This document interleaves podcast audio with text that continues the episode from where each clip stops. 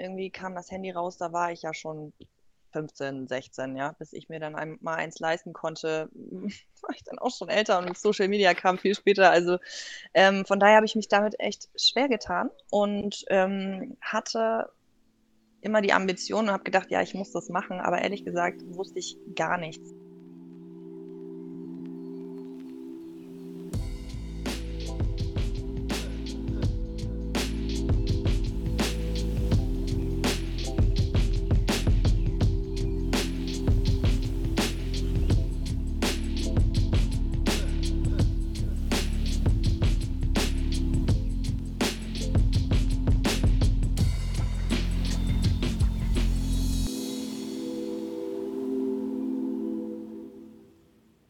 Herzlich willkommen zu einer neuen Folge Architekten und ihre Marken. Und heute haben wir die Steffi bei uns. Und die Steffi hat für einen großen Influencer mal das Interior Design für sein, ich würde es schon fast Villa nennen, also für mich äh, von, von ja, ja, sie macht so, hm, äh, auf jeden Fall gestaltet. Und ich bin aber durch Zufall auf Umwege auf sie gestoßen und dann haben wir uns irgendwie auf LinkedIn vernetzt. Dann war ich auf ihrer Website gewesen und habe ihr eine total begeisterte Nachricht geschickt, weil sie irgendwie alles anders gemacht hat als die meisten Interior Designer, die ich mir sonst angucke. Und das fand ich irgendwie so spannend, dass ich gesagt habe, Steffi, du musst in den Podcast kommen. Und jetzt rede ich gar nicht mehr zu lange um den heißen Brei und äh, bedanke mich erstmal, dass du dir die Zeit nimmst. Und, äh, ja, sehr gerne. Steffi, wer bist du und was machst du? Ja, moin erstmal. Also wie man hört, ähm, ich komme aus dem Norden, ähm, gebürtig, ja, Stefanie Meinke ist mein voller Name und ich bin Innenraumdesignerin und kombiniere das Ganze mit Wohnpsychologie und ähm, ja, schaffe den Leuten zu Hause einen äh, Wohnraum mit Wohlfühlfaktor. Kannst du da vielleicht noch so ein bisschen, also ich denke, viele können sich ja schon was darunter vorstellen, aber vielleicht noch so ein bisschen da tiefer reingehen und sagen, hey, was, was bedeutet das? Innenraumdesign plus Wohlfühlpsychologie, hast du gesagt? Äh, wie, wie gehst du da vor? Mm, es ist äh, keine Wohlfühlpsychologie, ist eigentlich auch ein schöner Begriff, aber es ist äh, die Wohnpsychologie. Ähm, nur mal ganz kurz zur Erklärung. Also Innenraumdesign ist, glaube ich, für alle so ein Begriff. Ähm, da geht es tatsächlich äh, um, um Farben, um Kombinationen, um Design, um tatsächlich Räume zu gestalten. Und äh, bei der Wohnpsychologie, ähm, das ist eigentlich das Pendant zum ähm, Feng Shui. Also wenn jemand so diese fernöstliche Philosophie von Feng Shui kennt und Wohnpsychologie ist das komplette Gegenteil davon eigentlich, denn ähm, es basiert auf rein wissenschaftlichen Daten, wie wir Menschen ähm, auf Licht, auf Farben, ähm, auf Temperaturen äh, reagieren, wie unterschiedlich wir reagieren, was für, für Bedürfnisse wir haben, wenn es darum geht, um, Sicherheit, um ähm, tatsächlich, was jeder braucht, um sich wohlzufühlen. Und dabei beachtet man, wenn man die Räume einräumt, eben A, ähm, was soll in diesem Raum passieren. Also ist es ein Wohnraum oder ist es ein Schlafzimmer, ist es ein Badezimmer? Äh, welchen Nutzen hat quasi dieser Raum? Und ähm, wer benutzt alles diesen Raum? Ja, ist es ein rein privater Bereich für ähm, ein Paar oder die Eltern oder ein Kinderzimmer oder ist es eben ein Wohnzimmer, wo man auch Gäste einlädt? Und ähm, diese Bedürfnisse, diese unterschiedlichen Bedürfnisse, die gleicht man ähm, ja miteinander ab und stimmt sie aufeinander ab und schaut, dass die eben auch alle äh, harmonisch aufeinander abgestimmt sind, sodass ähm, eben auch das Licht ähm, dich unterstützt, wenn du in der Küche viel sehen möchtest oder am Esstisch. Ja, du möchtest sehen, was auf deinem Teller liegt.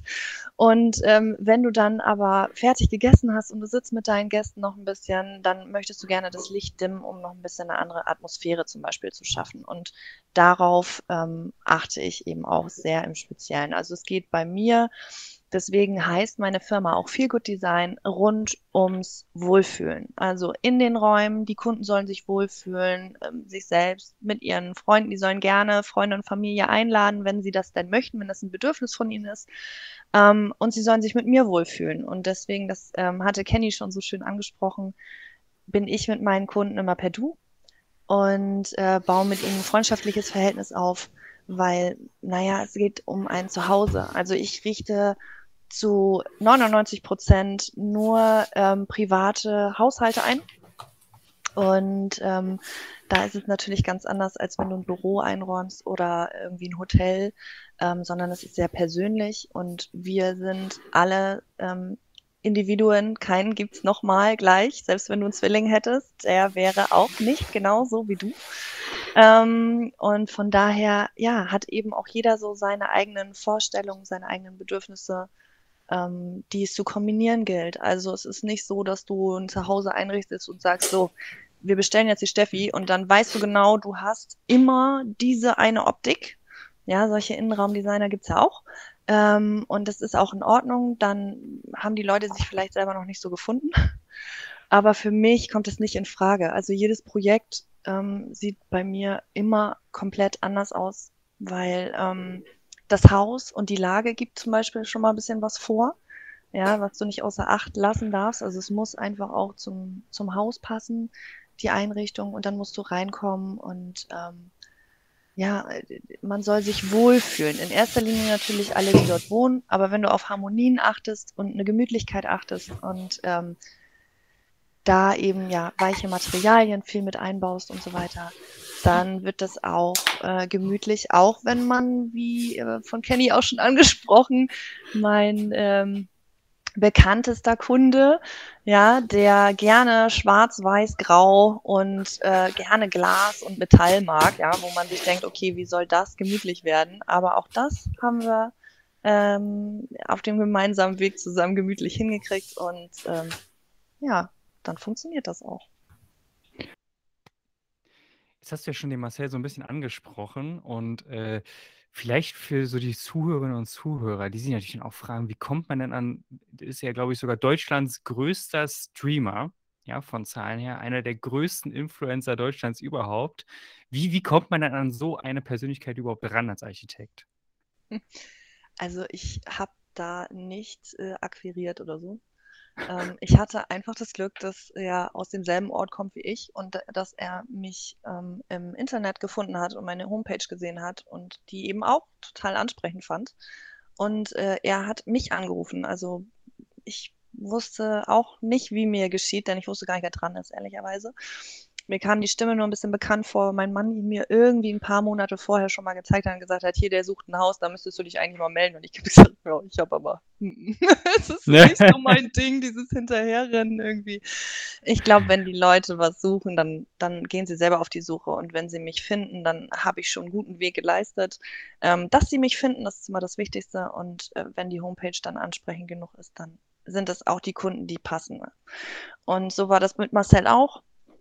Und der rief mich an und dann haben wir uns getroffen und dann ging es ganz schnell los mit der Planung und gleichzeitig mit dem Bau. Und äh, ja, Villa, es ist ein sehr großes Haus und ja. wenn du da alleine wohnst, dann kann man das auch als Villa bezeichnen. Genau. Aber wenn du jetzt so aus meiner Perspektive mit einer ähm, vierköpfigen mhm. Familie guckst, dann ist das Haus ein großes, gemütliches Haus, aber keine Villa. Ja, also ich habe es auch aus ein bisschen so aus diesem Gesichtspunkt betrachtet, dass er halt ein alleinlebender Mensch ist und jetzt keine Familie mit zwei Kindern, noch ein Hund dazu und so, genau. Also Ja. voll. Und was hat sich so seitdem vielleicht auch für dich getan? Weil ähm, ich habe ja gesehen, ich habe mich ja im Vorfeld natürlich auch äh, erkundigt und habe dann gesehen, dass, dass du dann auch mit Social Media auch ein bisschen intensiver angefangen hast, ja auch äh, eine Videoreihe zu, zu sein Interior gemacht hast und so. Ähm, wie ist es so dazu gekommen? War, war er vielleicht auch so ein bisschen Impulsgeber, der gesagt hat, komm, du musst jetzt auch mal ein paar Videos dazu machen und das irgendwie mitnehmen oder wie war das? Mhm.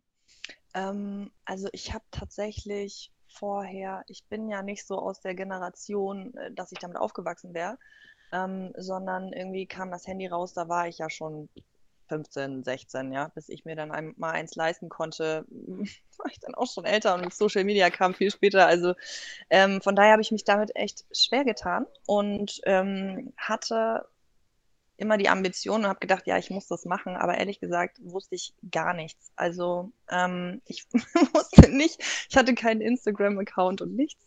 Und ähm, ich wusste tatsächlich auch nicht, was Twitch ist und Co. Ja, ich wurde da irgendwie in so ein kaltes Becken reingeschmissen und ähm, der Site der Malermeister, der ja auch ganz viele äh, Gewerke mit reingeholt hat ähm, und YouTube-Videos gedreht hat, der hat mich eben auch voll ins kalte Wasser mit reingeschmissen. Und auf einmal tauchte ich auf YouTube-Videos auf und ähm, habe mir gedacht, okay, oha, jetzt muss ich irgendwie auch was machen, weil es wäre ja ähm, für ein Unternehmen dämlich, wenn man das nicht nutzen würde.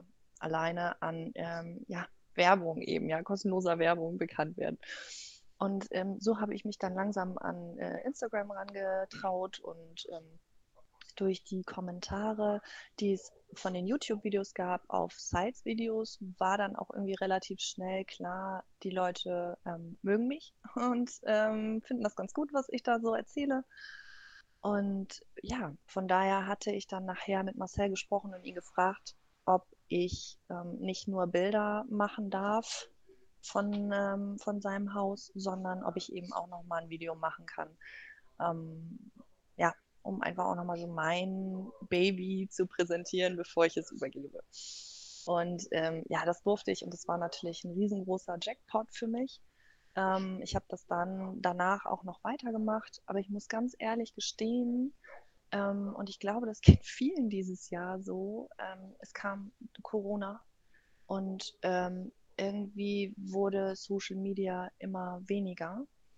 Und ich muss sagen, ähm, ich habe in diesem Jahr so den kompletten Antrieb verloren, was äh, Instagram und YouTube angeht. Ähm, also YouTube hat ein bisschen geholfen, natürlich, ähm, mich bekannter zu machen und es hat auch ein oder zwei interessante Projekte ähm, oder Anfragen hervorgebracht ähm, von anderen YouTubern. Denn ähm, man muss ja auch ganz klar sagen, die ähm, vielen Follower, die Marcel hat, die sind oft unter 18 und das sind einfach nicht meine Kunden. Ähm, die sind später meine Kunden, aber ähm, das dauert dann irgendwie auch nochmal 10, 15 Jahre. Ähm, dann jemand, der mich bucht, der hat schon ein eigenes Haus oder irgendwie Eigentum. Ähm, in eine Wohnung investiert man in der Regel nicht so viel. Ähm, Social Media hat mir insofern viel gebracht, dass ich mein Netzwerk aufbauen konnte und ähm, ja, Kontakt halten konnte zu vielen Handwerkern. Ähm, es ist aber nicht so, dass die Firma ähm, ja auf Social Media angewiesen ist. So, also ich bin immer noch so, dass wenn ich Projekte fertig habe, ähm, dass ich dann gerne ein Video mache. Aber durch Corona gibt es auch wahnsinnig lange Lieferzeiten. Und ähm, ich bin natürlich, ist mein Beruf ähm, ganz viel in der Planung. Das heißt, ich habe eigentlich, also nach Marcel, dann ähm, ist es, hat es sich jetzt so eingeschlichen, dass ich eigentlich immer ein großes Projekt habe, was meistens so über ein Jahr geht. Ähm, das bei Marcel ging ein halbes Jahr. Das letzte ging jetzt ein Jahr. Das nächste wird wahrscheinlich anderthalb Jahre gehen, weil man eben auch Bau, Bauleitung macht und so weiter. Da sehe ich dann auch wirklich von der Planung über die Bauleitung, über den Einkauf, über alles, ähm, was ich dann dekoriere, das Endergebnis. Ich habe aber auch viele kleinere Kunden, sage ich jetzt mal in Anführungsstrichen, kleinere Kunden, ähm, wo ich nur zwei, drei, vier Räume plane, denen ich ähm, helfe, eine Einkaufsliste irgendwie fertig zu machen und dann, ähm, ja, aber oft die Leute eben auch sagen, okay, den bestelle ich mir die Waren selber oder laufe selber los und ähm, richte das ein und ich sehe das Endergebnis gar nicht. Und deswegen macht es für mich wenig Sinn, das dann irgendwie ähm, auf Video festzuhalten, wie ich vor einem Rechner sitze und plane. Von daher ist es, glaube ich, ja dann für YouTube wieder ein bisschen uninteressanter und deswegen ist es bei mir auch ähm, eher sporadisch als ja regelmäßig. Denn in Deutschland ist es leider ein bisschen schwierig. Ich hatte ganz viele tolle Pläne und ähm, mir hat das ganz viel Spaß gemacht, vor der Kamera zu stehen auch. Aber in Deutschland ist es mit dem Datenschutz sehr schwierig ähm, weil du für Bilder, für alles an Bildern irgendwie bezahlen musst und ähm, das ja die teuer einkaufen musst und ich eigentlich ja schlecht den Leuten so zwischendurch mal irgendwie erklären kann, ähm, wie die amerikanischen Kollegen das halt gerne machen, worauf du achten musst. Ähm, Beispiel über Thema über Gardinenlängen oder Gardinen, ja, oder wie man dekoriert. Und dann brauchst du Beispielbilder, weil die Leute sich das nicht vorstellen können. Also Leute, die einen Innenraumdesigner ähm, zu sich holen, die haben A, oft das Problem, dass sie keine Zeit haben und B, das viel größere Problem, dass sie sich das Endprodukt nicht vorstellen können. Ja, die ähm, finden schon Sachen gut und wissen, was sie gut finden, wenn sie es sehen. Aber sie wissen nicht, ob alle Sachen dann nachher im Endeffekt zusammen harmonieren. Und da hätte ich eigentlich gerne geholfen. Aber das ist äh, ja äh, aus deutscher Sicht sehr schwierig. So, von daher ist ähm, Social Media war ähm, ja ein, ein kurzer, schneller Anstieg. Ich habe ja auch unfassbar viele Klicks auf das erste Video. Ähm, dank, dank Marcel.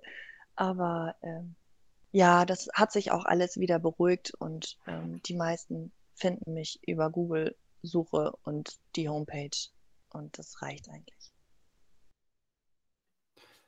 Du hattest ja gesagt, jetzt äh, Social Media, das hat sich jetzt wieder ein bisschen beruhigt. Ähm, Du hast zum Beispiel auf der Website auch gesagt, dass du oder geschrieben, ich habe mir irgendwie auch informiert vorher, dass du so in Richtung Online-Kurs gehen willst und hier und da noch mal ein, zwei weitere Sachen, glaube ich, ausprobieren willst. Hast du denn so für die für die weitere Zukunft jetzt einen Vorgehensplan, wo du sagst: „Hey, da habe ich jetzt noch wahnsinnig viel Lust drauf, da möchte ich vielleicht noch mal tiefer reingehen. Das sind die Themen, die in der nächsten Zeit kommen.“ Vielleicht kannst du es da ja mal natürlich neben dem Projekt, anderthalb Jahre ist ja ein Riesenzeitraum, so ein bisschen mitnehmen, wie deine deine öffentliche Präsenz dann weiter gestaltet werden soll. Na? Ist doch ein mega spannendes Interview bis jetzt, oder nicht? Weißt du, was auch mega spannend ist? Personal Branding für Architekten. Denn damit machst du nicht nur noch mehr Umsatz und sparst gleichzeitig Zeit, du arbeitest nur noch mit deinen idealen Traumkunden zusammen und das Beste, du ziehst die richtigen Mitarbeiter an. Und wenn sind wir doch mal ehrlich, das ist doch ein Thema für jeden von uns. Wenn du erfahren willst, wie du das Ganze für dich umsetzen kannst, dann schau in den Shownotes, buch dir einen kostenlosen 30-minütiges Gespräch mit uns und jetzt wünsche ich dir viel, viel Spaß beim Weiterhören. Das ist echt eine gute Frage. Die habe ich momentan tatsächlich auf Eis gelegt. Ähm, vielleicht nicht besonders clever, weil es läuft, wie es läuft und weil es gut funktioniert und weil die Kunden mich finden und ich da tatsächlich überhaupt gar keine Zeit mehr investiere, ähm, selber auf Kundensuche zu gehen, weil ich so überlastet bin, ähm, weil ich einfach auch alleine unterwegs bin, dass ich ähm, Kunden schon vertrösten muss aufs nächste Jahr. Und ähm, von daher ist es bei mir ein langsames Wachsen. Also ich bin ja jetzt seit ähm, ja, knapp drei Jahren selbstständig. Ähm, und in diesen drei Jahren ist es massiv explodiert und ich hatte so viele gute Jobs schon und es, ähm, es reißt zum Glück nicht ab. Aber ich bin auch Mama und ähm, ich habe zwei wunderschöne Töchter, die sind fünf und acht und alles zu seiner Zeit. Also ich bin 37 und ich kann mir gut vorstellen, dass ich den Job auch noch mit Ende 60 mache und dass ich da einfach Bock drauf habe, ähm, weil es mich nicht stresst, sondern weil es mich erfüllt. Ähm, und trotzdem muss ich aber einfach auch sehen, dass ich meine Familie unter einen Hut kriege mit der Firma. Und ähm, das geht für mich vor. Das heißt, ähm, wenn ich Feierabend mache, habe ich Feierabend. Wenn ich Wochenende habe, habe ich Wochenende. Da mache ich auch keine Ausnahmen. Ähm, die sind halt noch klein. Wenn sie größer werden und irgendwann keinen Bock mehr auf Mama haben, weil sie ihr eigenes Ding durchziehen, dann ähm, werde ich mich auf jeden Fall wieder mehr bemühen, in, in äh, die Firma wachsen zu lassen. Ich gehe davon aus, bei dem Wachstum, wie es jetzt ist, dass ich in zwei Jahren mir Büroräume anmieten werde, ähm, dass ich anfangen werde, ähm, Leute einzustellen, ja, Grafiker, Freelancer, Buchhaltung. Ähm, also, dass so dieses natürliche Wachstum einfach auch ist. Aber ich, ich, ja, ich lebe nicht, um zu arbeiten, sondern ich arbeite, um zu leben. Und ähm, ja, ich glaube, wenn ich mich mit meinem Job nicht wohlfühlen würde, dann könnte ich dieses Feelgood-Design auch gar nicht durchziehen. Also es gehört halt auch mit dazu. Jetzt will ich mal einen kleinen thematischen Sprung nochmal, weil ich, weil mich das einfach nochmal super interessiert und ich glaube auch die Zuhörerinnen und Zuhörer. Und zwar, das hast du ja so ein bisschen gesagt, dass du ja auch Wohnpsychologie machst. Ich fand es erstmal spannend, dass das quasi das Gegenteil von Feng Shui war, weil wir auch einen Feng Shui-Architekt mal hier gehabt haben und das quasi ja so, so das Gegenspiel ist, weil, wenn ich dich verstanden habe, geht es ja hier viel um evidenzbasiertes Arbeiten, also wirklich äh, Zahlen, Daten, Fakten, Studien, ja, was funktioniert aus, aus psychologischer Sicht und weniger aus spiritueller Sicht. Ähm, wie bist du dazu gekommen, Wohnpsychologie zu machen und hast du da äh, etwas studiert? Ich, ich, ich weiß jetzt nicht, kann man, kann, man, kann man das überhaupt studieren? Wahrscheinlich ja, so wie du nix. Ja. Genau. Ähm, ja, das kann man tatsächlich studieren, allerdings in Wien.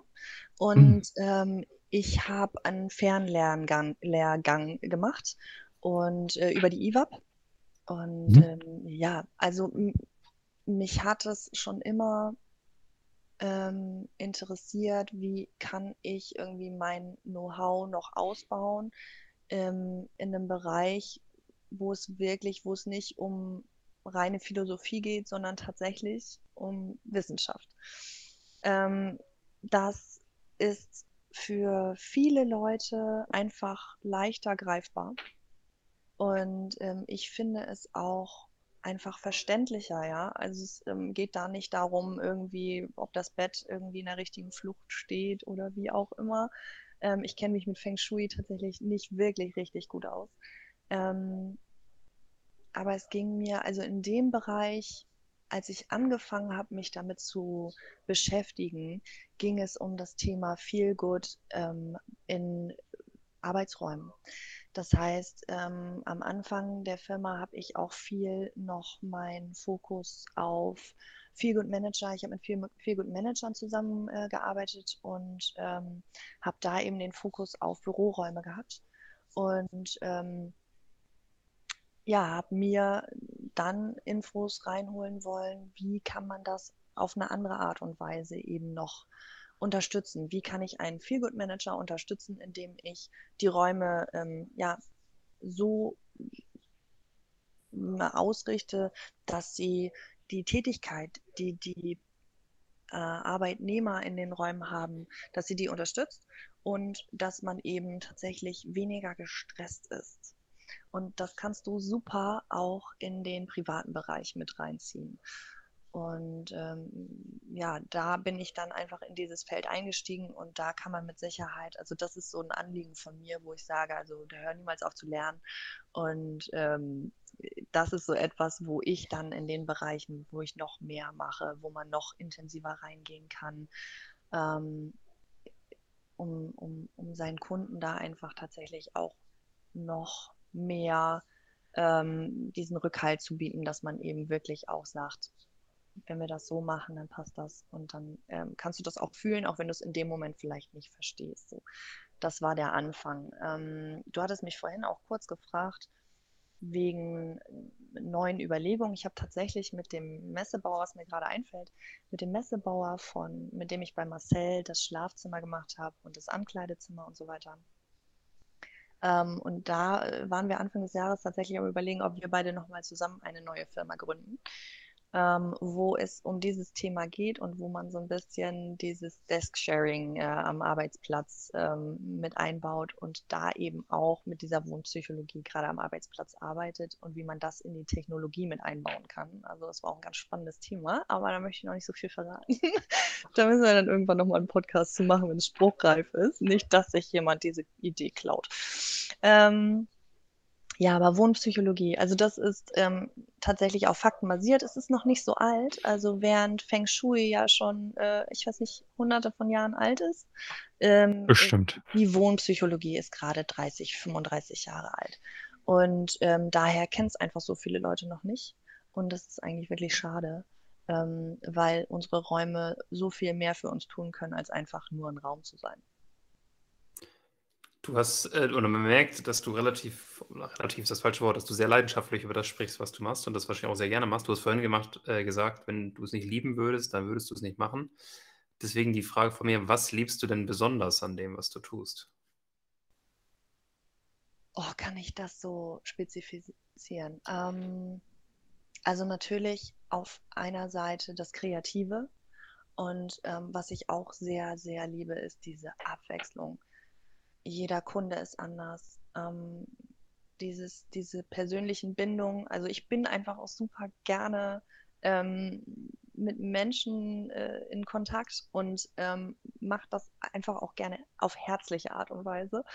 Und ähm, diese Geschichten, die man so begleitet, die Kunden, die man kennenlernt und ähm, diese dieses Zuhause, was man jedes Mal schafft, wo ich tatsächlich auch danach jedes Mal, also es ist ja mal so ein Stück Herzblut von mir mit drin und ähm, ja, das tatsächlich gar nicht so einzurichten, wie ich es machen würde bei mir zu Hause, sondern ähm, die Herausforderung zu sehen, was müssen wir alles miteinander kombinieren.